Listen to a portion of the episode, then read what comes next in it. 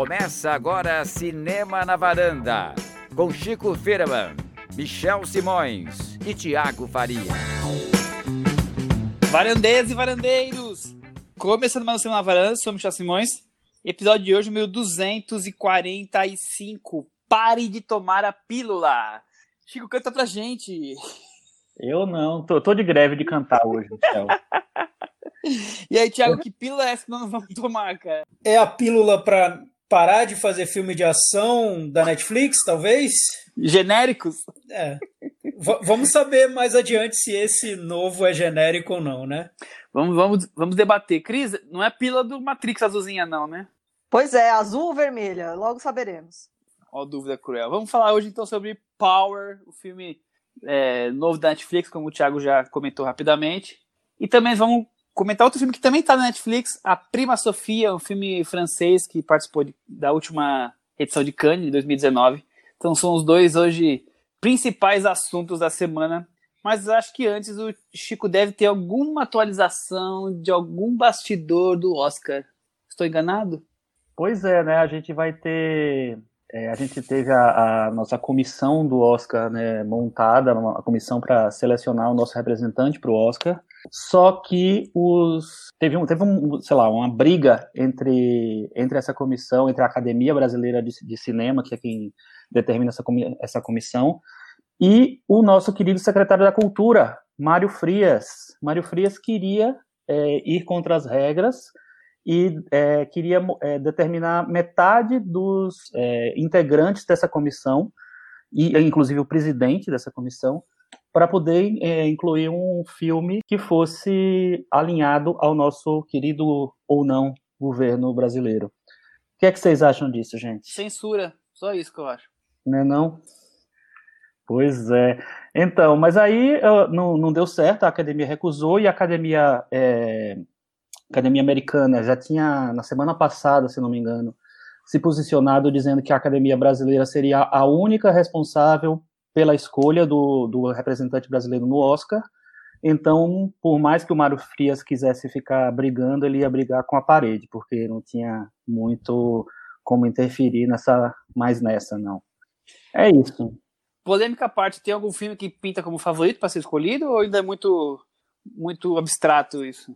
Então, na verdade, o que acontece? O, o período de elegibilidade para o Oscar de filme estrangeiro, ele geralmente pega os últimos anos, últimos meses, desculpa, então outubro, novembro, dezembro, e porque geralmente está em outubro a lista do é, com o escolhido de cada país, né? Então até, é, até setembro os filmes têm que estrear para poder serem elegíveis, serem votados, escolhidos. A partir de outubro, são, é, são os filmes que estrearem, teoricamente, eles já valem para o ano seguinte, que é o que acontece, o, que acontece para esse ano, né? Então, desde outubro de, de 2019 até provavelmente setembro, é, os filmes que estrearem, que forem lançados de alguma maneira, é, eles seriam elegíveis para o Oscar. O problema é que a gente está cinco meses sem estreias, né?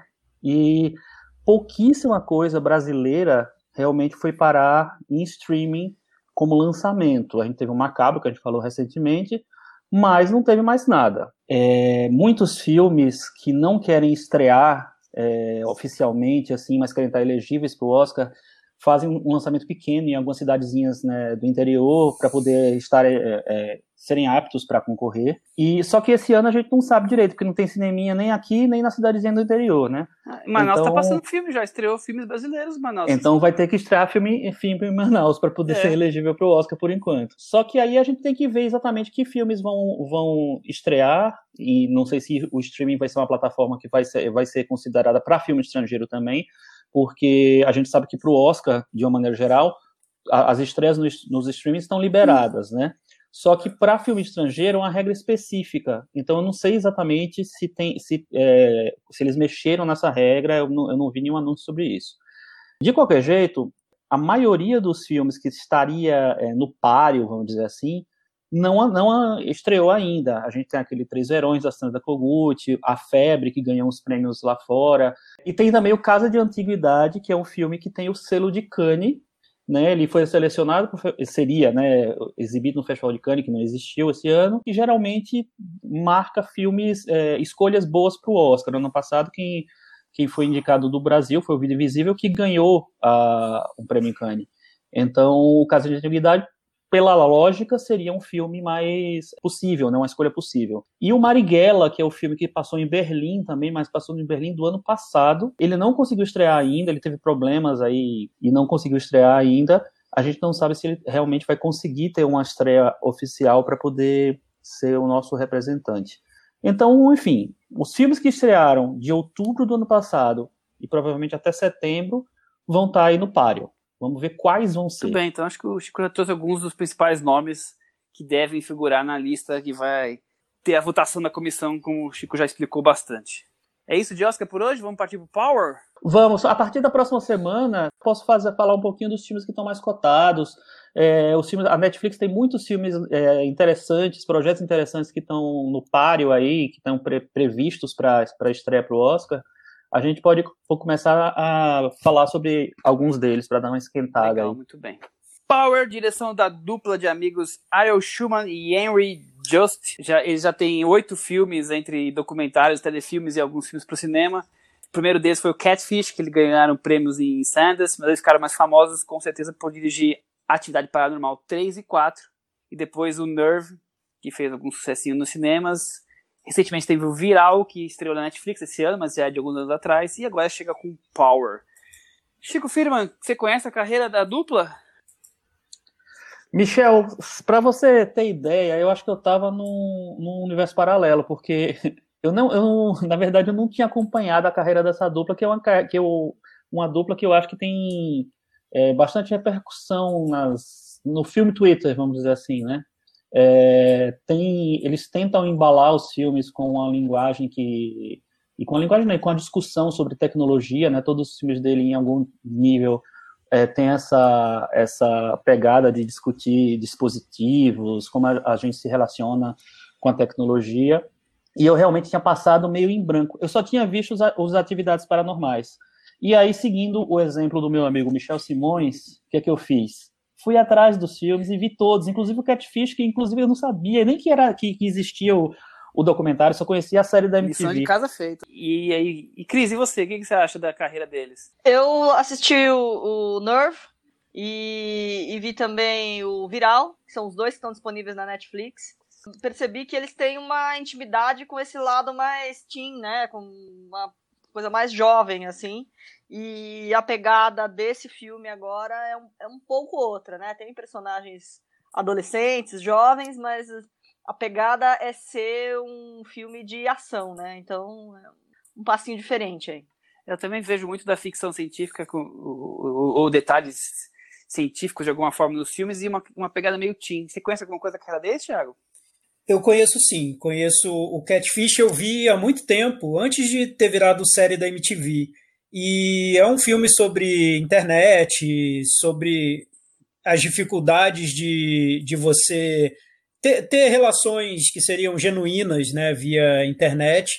E a partir daí que eles deslancharam a carreira, eles até produziram a série da MTV Catfish, né, que veio depois do documentário. Então, talvez por isso os filmes tenham essa linha, tanto para falar sobre tecnologia, quanto essa linguagem mais teen que, que vem dessa experiência deles com, com MTV, é, esse universo. Eu acho que eles não são. Eu vi depois Nerve, enfim. Eu acho que eles não são grandes diretores, mas realmente eles têm essa. Eles conseguem sintonizar o que seria esse universo mais pop, mais teen e, e com discussões sobre tecnologia. É, eu, eu, vi só. A, eh, não vi o Atividade Paranormal, nem o que tem antes só que vem depois, o partido do, Nerve, do Viral aí. E eu também acho isso, que eles têm uma, ideias assim boas, ou talvez interessantes, mas que depois os filmes não são tão especiais assim, não são tão marcantes, ficam talvez nas ideias. E Power talvez seja outro filme que tem uma ideia bem interessante. Vamos para a sinopse. Um ex-soldado, uma garota e um policial caçando fornecedores de uma nova droga que apareceu em New Orleans. Uma pílula que dá 5 minutos de superpoderes para quem a toma. Chico Firman, o que, que, você achou de Power, em inglês, Project Power? Engraçado, né, que o nome em inglês é Project Power e no Brasil virou Power só. É, é o, o, a antítese do que acontecia até então, né? Que tinha que colocar um subtítulo em português para poder justificar qualquer coisa. Agora não.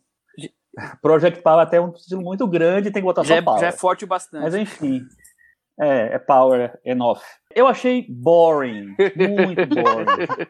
Eu achei que a ideia é, é interessante. Eu acho que tem um, um, um, ponto de partida que tem possibilidade de você criar em cima. É, só que eu acho que eles vão para caminhos muito seguros ou muito, sei lá, confortáveis ou desconfortáveis para mim que daqui assistir, porque eu acho que falta criatividade no filme. Eu acho que é, tem uma ideia é, inicial de trabalhar os superpoderes diferentes para cada personagem, que é interessante, que é bonito. Eles, eu acho que eles têm uns efeitos é, é, visuais legais, mas não passa disso e, tipo assim, depois de cinco minutos, o, o filme fica vai para um, um thriller genérico mesmo, que não, não leva muito a, a lugar nenhum. Tiago, e você? Você achou também um, um filme de ação genérico, um filme de super-heróis aí com pouca criatividade? O que, que você teve a impressão? Eu gosto da ideia de combinar o gênero do thriller com um filme mais de fantasia, quase beirando um filme de super-herói mesmo, quase um X-Men, né?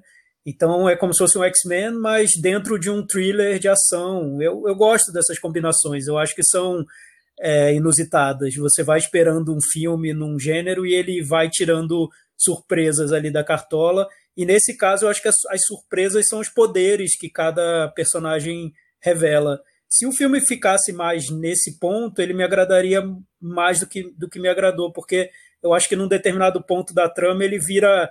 E, tem, e é bem marcada essa virada, porque os personagens vão para um cargueiro, né? É a última hora do filme. Parece que ele, ele se torna muito monótono mesmo na, na construção das cenas de ação e, e na, no desenvolvimento da trama. Mas o ponto de partida eu acho interessante sim. Eu gosto quando tem essas combinações de gênero. Cris, e você também achou legal a, a ideia, mas o desenrolar ficou mais ou menos? O que você teve a impressão? Também tive essa impressão, né? E só voltando um pouco, a gente já começa com uma presença muito especial, né? A gente abre já de cara encontrando o Rodrigo Santoro em mais uma roubada em Hollywood. Então, é, você já fala assim, agora vai, né? E aí não vai. A premissa eu acho ótima. É, comparando com outro filme deles que eu vi, que é o Nerve, que eu acho que tem uma premissa super saborosa ela se sustenta um pouco melhor. Pelo menos ela conversa bem com o universo que ela propõe. E, e já no Power eu acho que não, ela começa a, a, enfraquecer ao longo da caminhada, assim, sabe? Bom, eu é, tenho sempre essa impressão, sempre essa impressão não, assim, eu tenho nos filmes deles notado que a parte teen me parece que ele tem uma linguagem um pouco melhor do que o resto do filme todo. O resto do filme todo acaba se tornando de alguma forma mais genérico em menor ou menor grau nos filmes. Enquanto que nesse aqui, até o Tim é fraco. Até a relação entre os personagens, tudo isso é meio, é meio frágil.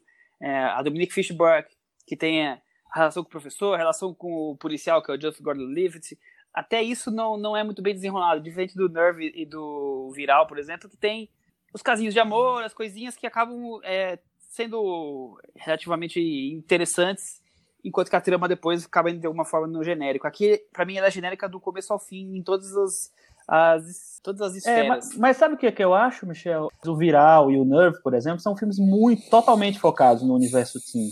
Esse, na verdade, não é. Esse, esse tem uma personagem teen, mas ela está dentro de um esquema que não é esse, esse universo. E, uma, inclusive, uma, uma coisa que eu, eu, eu, percebi no filme é o seguinte: a cena que eu acho que é mais legal no filme, que é mais interessante no filme, é, em que, que, inclusive se conecta com o que eles discutem, é, o que eles tentam, sei lá, embalar na carreira deles, que é essa discussão com tecnologia, é uma cena da, da dessa menina, da, da Dominique Fishback, é isso?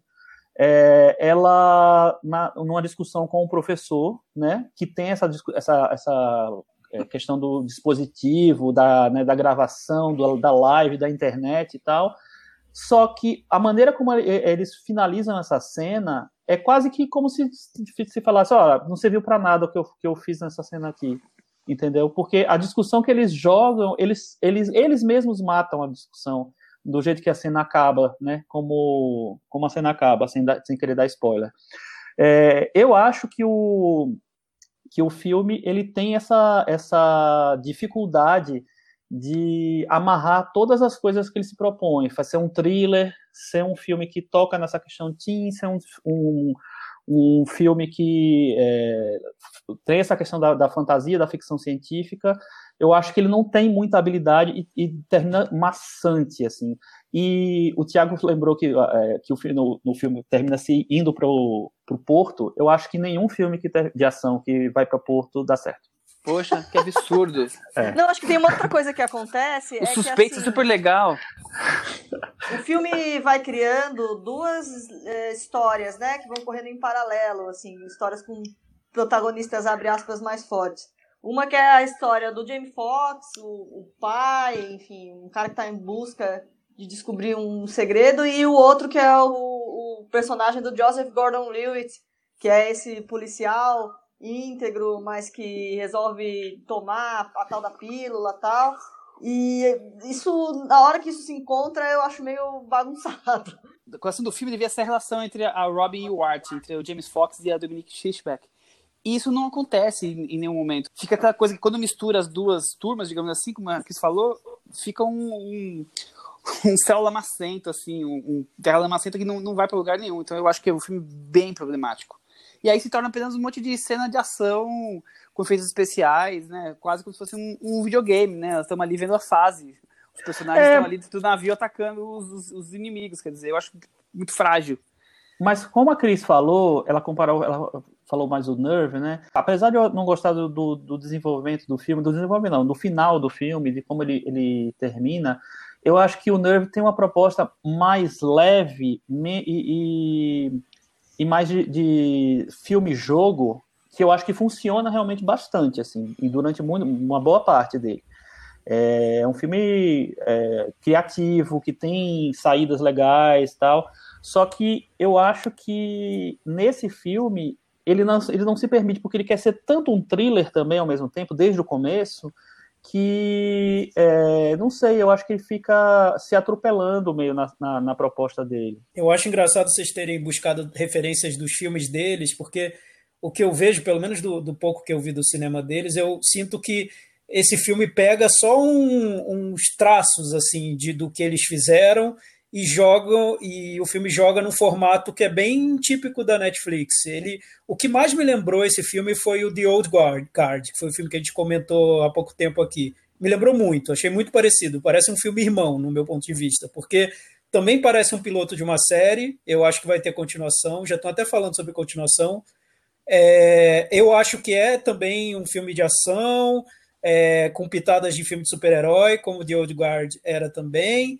É, tem essa questão da representatividade, porque você tem um protagonista negro, você tem uma jovem negra, você tem um, um vilão latino, você tem também uma série de, de outras questões ali com, com a, a, protagonista canta rap, ela quer se afirmar. Então, um filme que quer colocar essa questão da representatividade meio a forceps ali no, no resultado, buscando um público ao mesmo tempo teen e também que goste de filme de ação. Então, eu acho um filme pré-formatado para esse modelo que a Netflix quer e que faz sucesso. Tanto que esse filme agora está tá indo muito bem no, no ranking deles. Então eu sinto que dire os diretores entram só para dar aquela pincelada e trazer algumas referências de trabalhos anteriores, mas eu não vejo como um filme tão típico deles, não. Parece impressionante como os filmes de ação da Netflix parecem estar tá meio pasteurizados em termos de estética, né? Até as explosões parecem iguais e tudo mais. O, e, e, o personagem do Joseph Gordon-Levitt também tem uma questão identitária, né? Ele fala, não, vocês não podem fazer isso com o povo de New Orleans e tudo mais. É, sim, sim, é verdade. E a cena que eu acho uma, é, emblemática no filme é o, o Jamie Foxx conversando com a garota, ela cantando um rap e ele usando uma camisa de adoção de animais, né? Então, assim, é o auge do, do politicamente correto e, enfim, boas é intenções da Netflix. É o auge do, do roteiro escrito pelo um algoritmo? É, e o pior é que o roteirista desse filme, eu já li, na, tava lendo no Twitter, muita gente tá com medo porque é o cara que vai escrever o roteiro do filme do Batman, né? Então é, já tô dizendo, poxa, Batman. imagina o que vai sair daí. que medo. É, Vamos... não, isso vai ser complicado mesmo, assim. Mas o que você falou do, dos filmes anteriores, eu, eu que vi agora o, o Eu vi o Catfish, eu vi o Nerve e eu vi o Viral, nesse pacote todo, fora o Power. É, o Power é de longe o mais fraco, de longe, assim. O Viral Com é um certeza. filme muito, muito anos 80, talvez, anos 90, na verdade, mais. É, é mais simples, é um filme meio de, é, de filme de zumbi e tal. Não é um, um grande filme realmente, mas eu me diverti, achei legal e tal. É, o, o Nerve tem, tem, essa questão, assim, ele, tal, ele era para ser o melhor filme deles, eu acho, mas ele vai para um final meio moralista que eu acho ruim tal. É, mas tem essa coisa do dispositivo, essa coisa do, de, de, questionar a tecnologia, como a tecnologia influencia o nosso comportamento, a nossa relação é, entre com, com, as outras pessoas e a relação das pessoas mais jovens, dos adolescentes, dos jovens com as outras pessoas e com o mundo. Eu acho que isso está no Nerve, eu acho. No Viral está bem, bem pontinho ali, aqui e ali, mas não, não tá tanto. No Catfish é só sobre isso, né? Só sobre é, as relações virtuais. E é engraçado porque o, o Atividade Paranormal, eles fizeram o 3 e o 4, né? O, provavelmente eles conseguiram trabalhar no 3 por causa do sucesso do Catfish, que tinha essa pegada do, de tecnologia, e o Atividade Paranormal é um filme de found footage, né? É, talvez o, um dos mais bem-sucedidos do found footage. Então eu acho que eles foram chamados por causa disso, porque eles tinham essa, essa pegada para é, de trabalhar essa, essas questões tecnológicas. É, e o Atividade Paranormal 3, que é realmente um filme bem interessante, é um filme que ele vai para um caminho muito mais tradicional, é, porque ele apresenta num filme que é só sobre é, tecnologia uma quase como uma mitologia. É, ele vira um filme de seita. Eu adoro filme de seita, viu? Enfim. E então ele segue para um outro caminho, ou seja, ele parte do, do da questão mais tecnológica, ele vai para um caminho mais de horror tradicional. E isso é interessante, né? Porque são diretores que trabalham sempre com essa questão tecnológica, e nesse filme, que é um dos mais conhecidos dele, talvez, eles vão para uma questão mais tradicional. É, pelo menos nesse filme, essa, essa coisa tradicional deu certo. No Power, eu acho que eles tentarem, eles tentarem essa, essa questão do, de fazer um thriller. Não rolou. É, assim, sei lá, deixou tudo muito chapado no filme, chapado no sentido de é, amassado, sabe, destruído, assim. Eu não posso terminar a conversa sem perguntar para o Thiago Precisamos falar sobre Rodrigo Santoro, Thiago? Eu, eu acho que não. Eu acho que não precisamos, não. acho que ele tá, tá ali. O que mais me incomodou de escalação de elenco no filme foi o Joseph Gordon-Levitt fazendo um policial durão. Aquilo, para mim, foi o mais inverossímil no filme. Joseph Gordon-Levitt, que, aliás, já tá nessa quarentena, nessa pandemia, concorrendo, né, cravando lugar no Varanda Awards 2020, na categoria Obreiro do Ano, no caso, Obreiro do Streaming, porque ele tá no Project Power, no 7500, que estava na Amazon Prime, e num filme do Aaron Sorkin, produzido pelo Spielberg, o The Trial of the Chicago Seven, que deve ir para Netflix em outubro. Vamos Mas, Michel, então? conte, conte-me então aí, você, o Rodrigo Santoro, te incomodou sim. nesse filme? Ah, sim, é verdade. Ah, o Rodrigo Santoro me incomoda nas escolhas dele. Ele tá desesperado para fazer com sucesso no cinema, em Hollywood, e aí ele escolhe qualquer coisa. É, né? me, me lembra um outro ator brasileiro, tá sempre errado. mas eu não vou falar o nome dele porque vão dizer que estou pegando no pé. Mas, mas eu acho que, que esse o Rissador tá muito na frente nessas é, escolhas erradas. O outro é, tá porque faz mais tempo, né? faz mais tempo. Mas é, então, eu não sei, eu vejo que num determinado ponto da carreira o Rodrigo Santoro fez escolhas, não sei se acertadas, mas em grandes projetos, né? Por exemplo, 300, Simplesmente Amor, né? Que era um, né, uma, uma aposta, não era um, um filme qualquer. Não sei. Não vejo o Rodrigo Santoro tão bem. Ele participou do Lost e abandonou a série, né? Porque quis fazer outras coisas da vida. Enfim. Vamos metavarando então? É, Eu vou dar 3,5. 3,5. E você, Chico? Eu vou dar nota 4. Porque pelo menos tem uma cena que eu gostei, que foi a cena lá da menina com o professor. Muito bem. Tiago, e você? Eu vou dar 4 também. Eu vou dar 3,5. Com isso, o Power ficou com 38 e ele caiu da varanda, não teve jeito.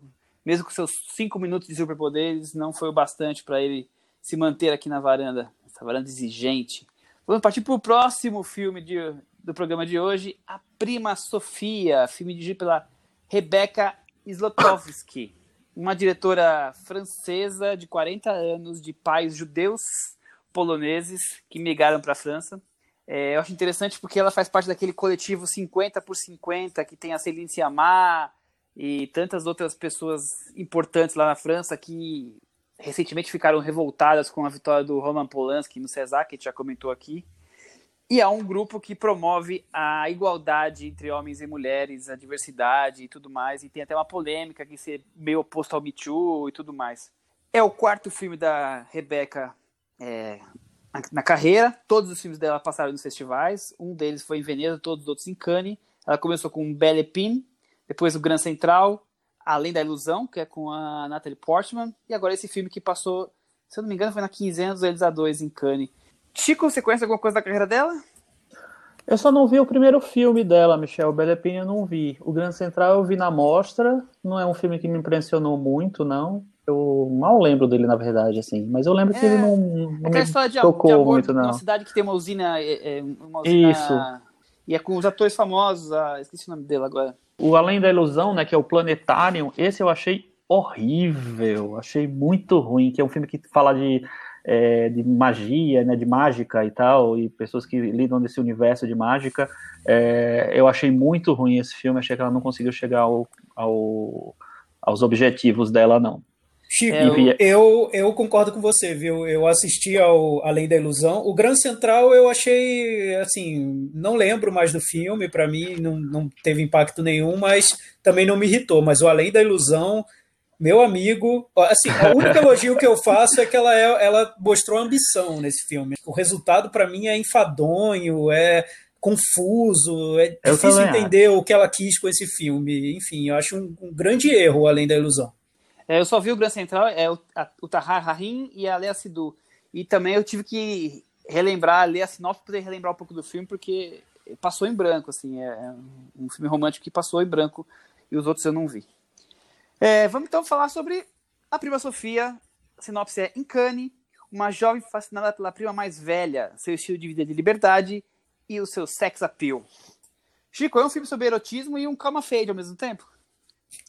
É, eu acho que ele é um filme que ele vai naquela tradição dos filmes franceses de férias, né, de praia, de uma temporada na praia e tal, e tenta incluir uma discussão sobre classe social, né, dentro dessa coisa do caminhão fez, com certeza tem.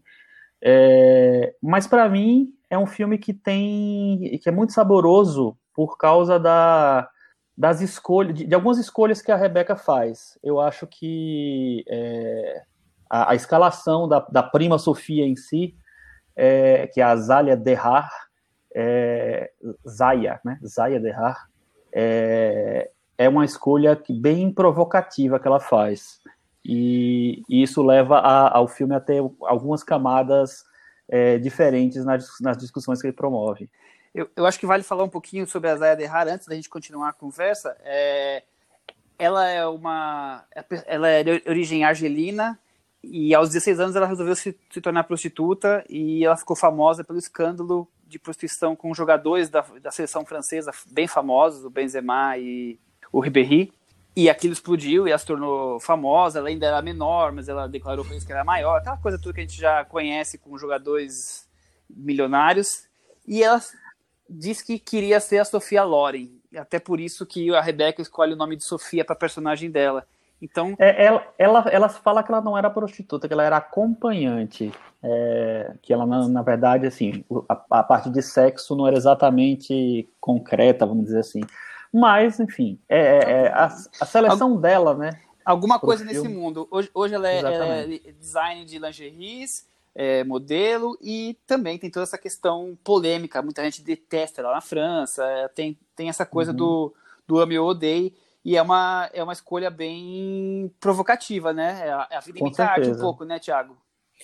Sim, eu acho que o grande acerto do filme está no elenco. Eu li uma entrevista da Rebecca Zlotowski, acho que ela tá, foi feita nos Estados Unidos, e ela disse que na França o filme é entendido de uma maneira totalmente diferente do resto do mundo, porque imagina, você vê no papel ali da Sofia uma personagem da mídia que é ame ou odeie, né? Uma personagem super polêmica que foi escalada para interpretar um papel mais ou menos dela no filme, né? Ou, ou que se aproxima de uma imagem que ela, que ela, que ela tinha na, na mídia e que questiona essa imagem, coloca em, em discussão. Enfim, é, foi, um, foi uma proposta bem ousada, que não funciona no resto do mundo, porque o resto do mundo não tem esse contexto, mas que na França provoca impacto. A, a atriz que faz a personagem principal, a Mina Farid, também é uma atriz amadora, né, digamos, porque a diretora queria personagens a, a, é, principais ali que fossem bem realistas, então ela encontrou essa garota em Cannes, no Festival de Cannes. O filme se passa em Cannes, então a ideia era dar essa impressão de, de a vida como ela é, né, no, no elenco principal, na dupla principal. E eu acho que esse é o acerto do filme. Eu acho que fica bem autêntico e provoca discussões interessantes. Olha, para mim, o que é mais interessante do filme é mesmo a visão dessa da personagem principal, desse rito de passagem que ela tem a partir dessa experiência.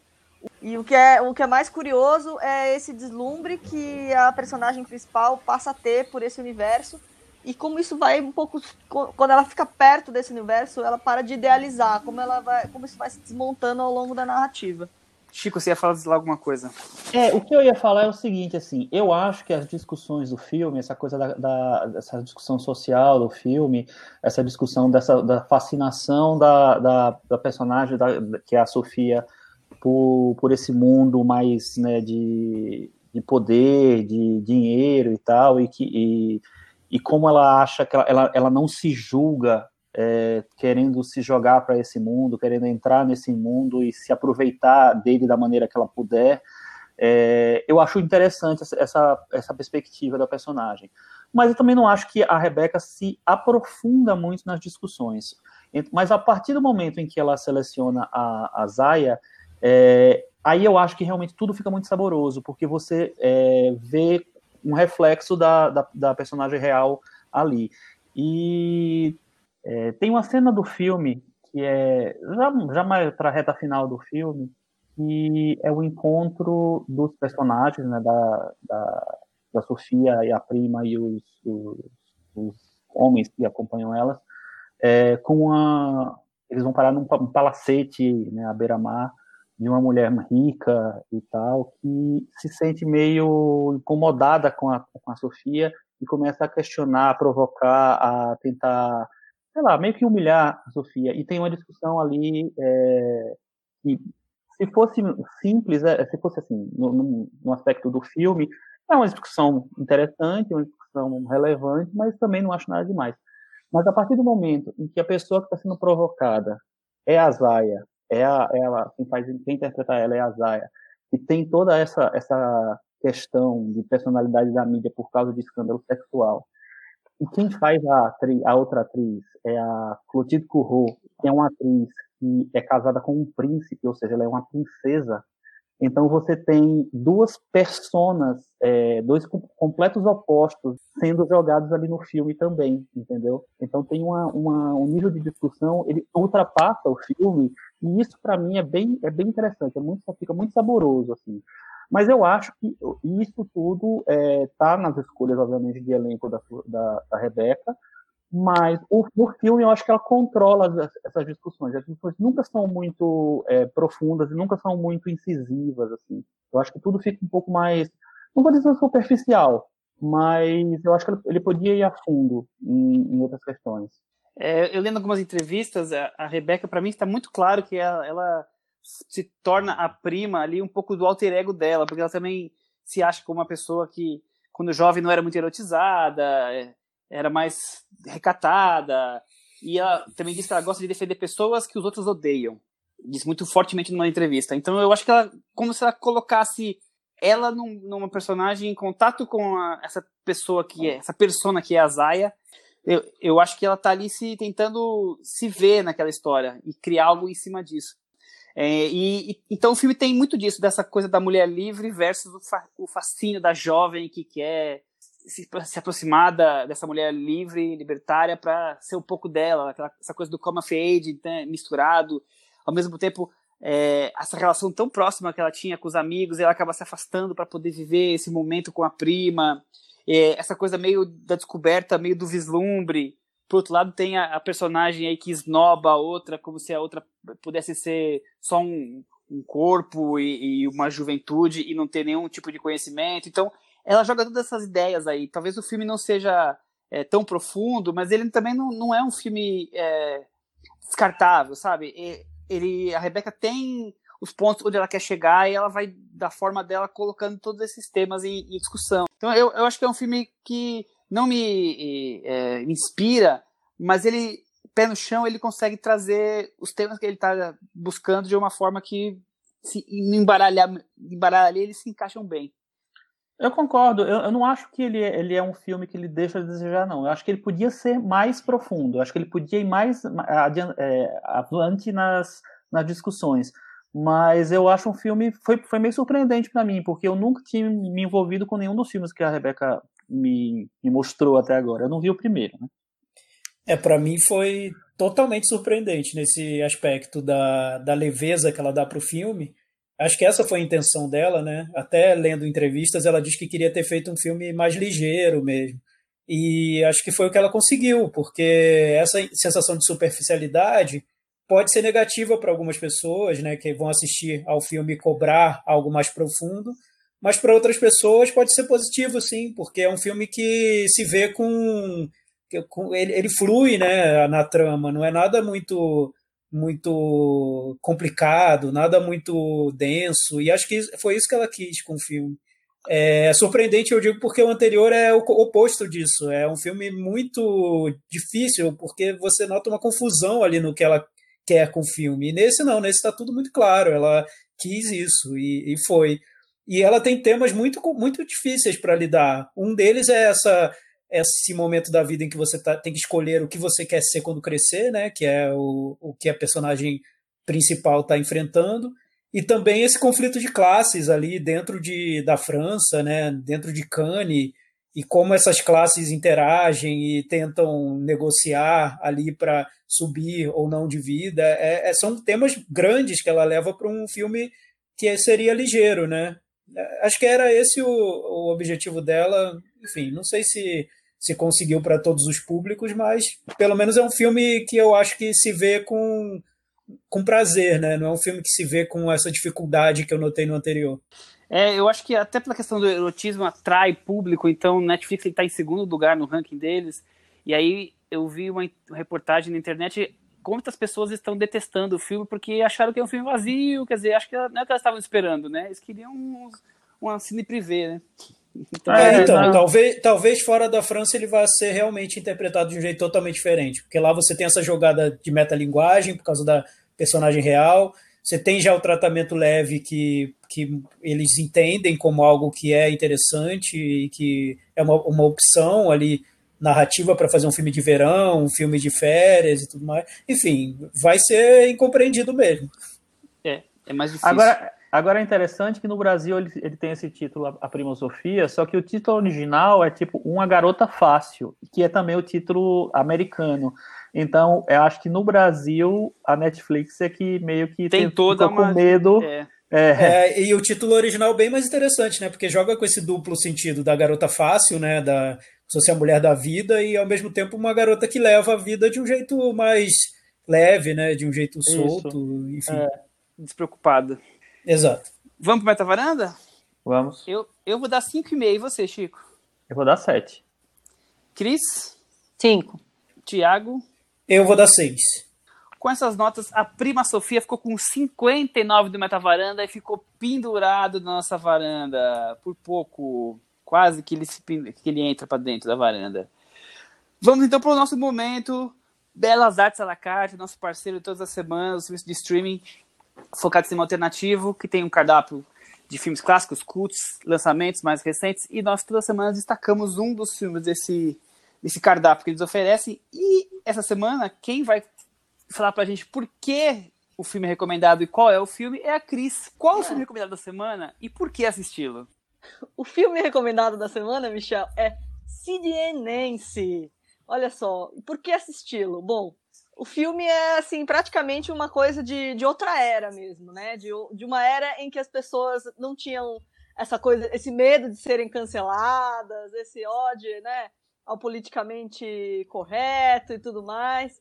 porque o Sidney vai falar sobre um dos integrantes do Sex Pistols, a banda que definiu o punk na Europa no final dos anos 70. Lá nos Estados Unidos já tinha todo um movimento, né, com Ramones, New York Dolls, e aí o punk começa a crescer exatamente com Sex Pistols, que foi uma banda meteórica. Dois anos e meio de carreira, um disco só, eles é, é, vêm assim na contracorrente, assim, contra o movimento hippie, contra o rock progressivo, é, proclamando a anarquia, transformaram o, o, o, nome do hino da rainha da Inglaterra, o God Save the Queen, num hino sobre a falta de perspectivas dos jovens. E o Sid era o baixista da banda, que não sabia tocar baixo, que basicamente era um porra louca. Ele é interpretado por ninguém menos do que Gary Oldman, esse inglês que interpretou né, os ingleses mais importantes, né, Winston Churchill, Sid Vicious e o Sirius Black, tio do Harry Potter. E a Nancy, que é uma, uma namoradinha dele, uma, uma group, né, que é o termo que, que se usa para essas garotas que ficavam atrás dos membros da banda, tal, interpretado pela atriz Chloe Webb. O filme acompanha exatamente a, o romance dos dois, o romance meio autodestrutivo dos dois, o romance que teria ajudado a destruir o próprio Sex Pistols. E no, no, nesse sentido de trazer o retrato do que, do que foi a, a era punk, é um filme muito imagético, com imagens muito fortes e que iriam ficar 10 anos depois desse filme, que é de 1986, você tem aí o Trainspotting, que claramente assume várias referências do, do Sid Nance. E uma das coisas que eu acho mais bacanas é algumas cenas lindas do tipo quando o Sid entra numa carreira solo pós Sex Pistols e ele decide fazer um cover do My Way do Frank Sinatra numa escadaria e aí transforma num show belíssimo, ele descendo uma escadaria branca e ele num surto psicótico é, num delírio, ele começaria a atirar na frente de todo mundo, também é super legal. E eu acho que muito desse brilho vem da fotografia que é do Roger Dickens. E então Olha. isso deu um, um valor para o filme muito grande. O filme é dirigido pelo Alex Cox, que não ficou aí muito para a posteridade, mas o filme é assim, é, é, icônico. Então eu recomendo aí, Sidney Nance. Recomendado, o amor mata. Então. O amor, o amor mata. mata. E aí, Thiago, você tem algo que acrescentar? Ah, acho que a Cris disse tudo. O único detalhezinho é que quando eu era jovem, criança quase e via filmes com 5 anos de idade, o Sidnense era considerado um filme podreira, assim, ninguém podia ver porque era muito era muito trash, assim, não vejam, vocês vão ter traumas. Era tipo o Sidnense e o Christiane F, eram filmes que a gente não podia ver, que adolescente criança não podia ver. E aí eu tinha aquela imagem, eu lembro que eu vi é, naquela época, muito adolescente, e foi um choque, né? Porque eu falei, meu Deus, que filme forte. A Cris falou só da primeira parte do filme, que é essa parte do reconstituição da época, Sex Pistols e tal, mas a segunda parte é o casal morrendo, sangrando, vomitando, num quarto de hotel, enfim, é. E aí era um filme proibidão na época. Aí eu fui rever agora e eu me surpreendi de ver como era é um filme mais convencional, né? Eu pensei, poxa, não era para eu estar tá tão assustado com esse filme. É. Não, é, é verdade. Ele, você percebe como ele foi, em termos de imagem, assim, forte, né? Como ele, como ele ficou nesse sentido, né? E é, é inversão total de valores, né? O, o God Save the Queen, que é a música dos Sex Pistols, foi lançada na época em que a rainha estava fazendo míseros 25 anos de reinado. Hoje ela tem 68. E aquilo foi um escândalo, as pessoas não, né, assim, que absurdo, como que fazem uma música dessa, falando mal da rainha. Reza a lenda que a música ia ficar em primeiro lugar na parada de discos mais vendidos do, da Inglaterra e que não deixaram, que fizeram uma maracutaia para que a música não ficasse em primeiro lugar, porque isso era um absurdo. Hoje em dia, o que, que acontece? A música tocou um trecho na abertura das Olimpíadas de Londres, porque assim, faz parte do establishment agora, os Sex Pistols, né? Então, Virou um hino, né? Você também recomenda, Chico? É, principalmente pelas é, interpretações do Gary Oldman no, no, segundo filme dele. Eu acho que o primeiro é, papel como protagonista, ele tá é, furioso, né? Ele tá vicious, é, como diz o, o nome do personagem. E a Chloe Webb também está muito bem também. A Chloe Webb chegou a, a, ganhar, a, ganhar, vários prêmios de crítica do ano, melhor atriz do ano no, nos Estados Unidos, quando o filme estreou nos Estados Unidos. É, e o Gary Oldman chegou, também concorreu a prêmios com Revelação e tal. É, então acho que vale muito é, a, pena ver, né? Porque é um Gary Oldman em formação ali, né? Já mostrando o que viria depois. É, eu também acho, acho que o, a coisa do, do Gary Oldman fazendo o papel desse bobo carismático, meio descontrolado, mas cheio de energia, eu, é visceral a, a, a, interpretação dele, assim, eu acho que é muito forte. Então fica a nossa recomendação para Sid Nance, O Amor Mata, no momento Belas Artes à la carte. Próxima fase do programa de hoje, puxadinho da varanda. Tiago, tem alguma coisa? Não, não tenho. Vou pular hoje, Michel. Eu também vou pular. Cris? Bom, um dos maiores atores de Hollywood fez 77 anos, Robert De Niro. Então, a minha recomendação de hoje é ver o filme mais agradável dele, que está na Netflix, que é O Estagiário, dirigido por, o, o, o senhor estagiário. No, na Netflix, não me pergunte por que chamar o estagiário, Chico. Eles gostam de rebatizar ah, Deus, os filmes. Que absurdo. Então, só, eu assisti quando chamava o senhor estagiário, mas só para você que tem Netflix, uh -huh. se for fazer a busca, chama O Estagiário. É um filme da Nancy Myers. Na verdade, vale mais pelos figurinos da Anne Hathaway. Mas, ó, todo mundo fica me perguntando, ah, um filme para ver com a minha família, com a minha mãe, o senhor estagiário. Não vai Muito ter bem. problema nenhum. Não vai ser tipo ver Prima Sofia com sua mãe. Robin Williams está muito bem homenageado com essa escolha desse filme. Muito bem. Super representativa da carreira dele. Super, super. Resumo da carreira dele. E Chico, e você? Não, vou recomendar o Festival Ecrã, que é de cinema independente, mais alternativo, mais experimental, que começa agora no dia 20, vai ser todo online, então vai, a gente vai poder assistir aos filmes lá na, na plataforma. E tem bastante coisa de vários lugares do mundo, brasileiros e estrangeiros interessantes. Então, vão lá no site do festival, nas redes do festival, se informem como ver, porque tem coisa bem legal. Muito bem, vamos para aquele momento então agora. Cantinho do ouvinte. Com o Tiago Faria. Cantinho do ouvinte, o espaço dos comentários do nosso ouvinte no cinemanavaranda.com. Falamos na semana passada sobre Nicolas Cage então, essa semana tem muita zoação nos comentários, né? Como era de se esperar. o primeiro é do nosso amigo Caio, Caio Francisco. Ele falou o seguinte: quando me falam sobre um filme de Tom Cruise, a primeira pergunta que eu faço é: ele está correndo igual ao Usain Bolt? Se a resposta é positiva, as minhas expectativas para o filme aumentam em 40%. Assim que ele abriu o comentário, então vamos ver para onde isso vai. Quando me falam sobre um filme do Nicolas Cage, a minha pergunta é: ele está mais louco que o pica-pau naquele desenho bizarro do SBT? E foi exatamente o que aconteceu no filme Mandy e no filme A Cor que Caiu do Espaço. Nicolas Cage está do balacobaco, mais louco que o Pato Donald usando toalha de banho. muito bom, Gostei muito, muito do filme. O que é aquela cena no sótão? Eu trabalho em uma loja de tintas aqui na cidade e sempre que me pedem sugestão de cor, eu logo falo: use aquela cor que caiu do espaço. Sério, isso aconteceu duas vezes. Já em resumo, um favorito, gostei... hein, para o Henrique Miura, hein? Em resumo, eu gostei do filme, mas se bem que eu gostei do filme do Jim Jarmusch sobre zumbis, então o meu gosto é bem peculiar. É, Caio, pois é. Esse, esse filme do Nicolas Cage, eu já percebi que gostar ou não O filme não foi feito para gostar ou não gostar, tudo depende de quem está vendo e, e entrega para Deus. Seja é feliz. Pra é para ter prazer assistindo, né? Depois do final, se você gostou ou não gostou, é detalhe. Ou não, né? Ou o não. Rafael Santin, ele fala sobre o nosso debate de sobre o futuro do cinema. Diz o seguinte: no mundo cada vez mais competitivo, era de se esperar que o streaming iria ampliar seus serviços, mas tudo tem seu lado positivo.